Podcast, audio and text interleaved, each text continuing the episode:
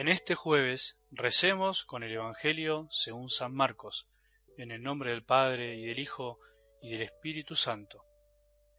Jesús se retiró con sus discípulos a la orilla del mar y lo siguió mucha gente de Galilea.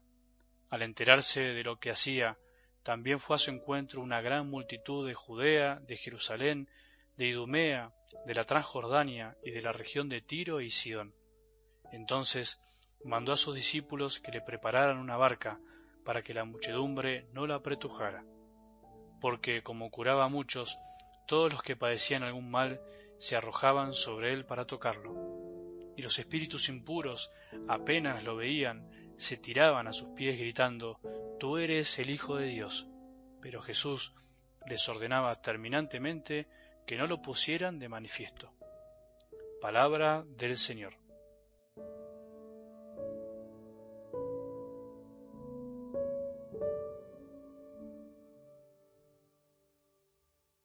Ayer decíamos que Jesús nos quería enseñar a mirar el corazón y no las apariencias, que es Él el que mejor sabe mirar nuestra vida y la de los demás. Por eso nosotros tenemos que aprender a callar lo antes posible las voces interiores que nos hacen juzgar rápidamente todo, ya sea para alabar o para criticar, esas voces interiores en forma de pensamientos o sentimientos que después terminan siendo palabras que se vuelcan hacia afuera, palabras que también son miradas, silencio, gestos, palabras que terminan manifestando lo que tenemos adentro y son canal de comunicación hacia los otros. La mirada de Jesús es la mejor, porque es la verdadera, es la que mira con verdad y por eso, si no aprendemos a mirar como Él, difícilmente podamos hacer de nuestra fe algo vivo, algo distinto, a lo que dice y siente todo el mundo. ¿Cuándo vamos a aprender los cristianos a mirar de esa manera, a despojarnos de la mirada superficial, mundana? ¿Cuándo vamos a aprender a que tenemos que cuidarnos entre nosotros, a que no tenemos que juzgarnos, a que no podemos criticarnos más? ¿Cuándo vamos a aprender que no podemos pretender nada de Dios si no somos capaces de hacer lo que Él hace por nosotros? Una vez una señora mayor me conmovió en una charla y me dijo algo así, Padre, yo cuando rezo el Padre nuestro lloro. Por adentro pensé, qué tierno, ojalá pudiera yo también rezarlo así, pero sigo diciendo lloro al decir las palabras, perdona nuestras ofensas como nosotros perdonamos a los que nos ofenden, porque yo no puedo perdonar a alguien que me hizo mucho mal y si no puedo perdonar, ¿cómo voy a decir esas palabras? Una sinceridad maravillosa y una gran conciencia de esa cierta incoherencia interior que vivía, pero al mismo tiempo una lección de fe para todos, para vos y para mí, una lección de amor, de deseo de amar, de deseo de perdonar en serio, porque no es que no quería perdonar, no podía, no podía y como no podía sufría por no poder, por sentir que de algún modo engañaba a Dios. Pero ¿En realidad lo engañaba? Yo creo que no. Esa mujer de algún modo ya estaba perdonando al querer. Ella buscaba ese perdón. El querer es poder, de alguna manera. Ya el querer es un empezar a perdonar. Lo demás vendrá con el tiempo y con la gracia. Dios mira el corazón, Dios mira lo que nadie ve. Él no mira como miramos nosotros y eso es lo que nos tiene que dar mucha paz. Y en algo del Evangelio de hoy dice algo muy particular, pero Jesús les ordenaba terminantemente que no lo pusieran de manifiesto.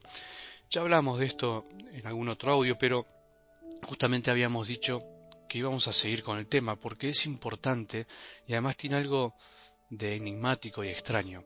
¿Cómo es eso de que Jesús no quería que sepan lo que hacía? ¿Cómo se entiende que Jesús pida que no digan lo que era inevitable, o sea, el bien que hacía y por lo tanto quién era. Muchas veces en distintas escenas del Evangelio ante personas curadas o liberadas e incluso ante los demonios, Jesús manifestaba claramente que no quería que supieran quién era. Parece que le gustaba andar como en secreto, algo extraño para nuestra mirada bastante preocupada por el qué dirán, algo extraño para nuestro corazón, que le gusta un poco ser visto, que le encanta que se conozcan las cosas que hace, como si fuera que se miden por la opinión y la mirada ajena. ¿Por qué Jesús entonces no quería que se difunda las cosas que hacía o quién era? Algo tiene que ver con esto que venimos hablando, porque Él quería y al mismo tiempo quiere enseñarnos a no mirar las apariencias, sino el corazón. Lo que más hace sufrir a Jesús es que nos quedemos con las apariencias de lo que hizo y no con su corazón. Él no pretendía ser un milagrero, aunque hacía milagros. No quería ser un simple sanador del montón, aunque sanaba. Jesús no quería, no quiere ser la solución ganda al estilo del mundo, que le gusta las promociones distorsionadas. La propaganda finalmente lo único que exalta es lo que las personas hacen, y eso a la larga hace muy difícil que veamos lo que las personas son. ¿A qué Jesús andamos siguiendo? ¿Por qué estilo de Jesús nos estamos apretujando? ¿Por el que nos da lo que le pedimos como niños caprichosos? ¿O por el que nos da su corazón y nos invita a ir hacia Él? ¿A qué Jesús predicamos en la iglesia, en los trabajos, en las familias, en los amigos? ¿Al que quiere la gente o al Jesús real, el que no quiso ser como un famoso de este mundo?